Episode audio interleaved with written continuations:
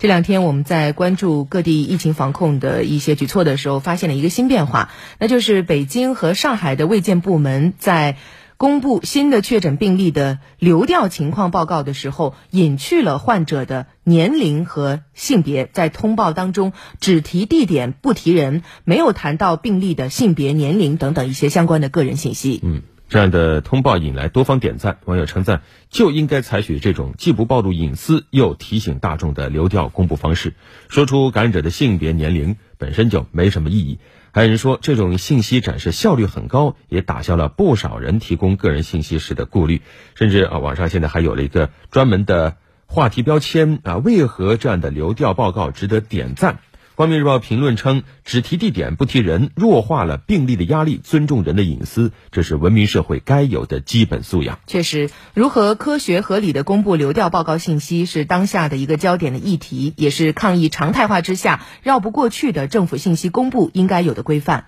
涉疫者的信息一头连着国家抗疫的大局，一头连着公民个体的尊严和隐私，精准权衡、精确公布，只能用于防疫，不能拿来吃瓜，这才是正题。是的，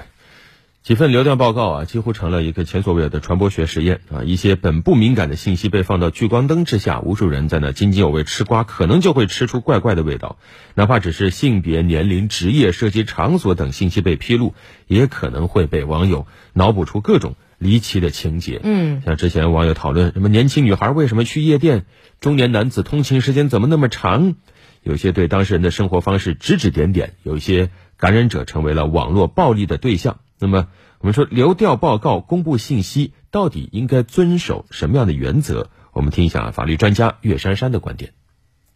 呃，我们说根据民法典的相关规定呢，像处理这一类的个人信息当中的这种私密信息啊，或者说处理个人信息的，应该是遵循合法、正当和必要的原则，而且呢，不能够过度的处理。其实我是觉得说，在流调的这种信息公开的过程当中呢。其实我们要注意说，它信息公开的目的是什么？一个呢是要满足公众对于疫情的这种知情权；第二的话呢是要对公众做出相应的这种提示和提醒。如果说的这些公布的信息不是那么的必要和呃需要的时候，那如果说进行公开的话，可能会对于呃被公开的这个公民个人会造成一些不必要的这种麻烦，甚至有可能会被他人通过相应的信息进行一一对应之后。去确定到具体的这个特定的这个人，那对于他来讲的话，等于说他的个人信息和隐私已经是被泄露的这种状态了。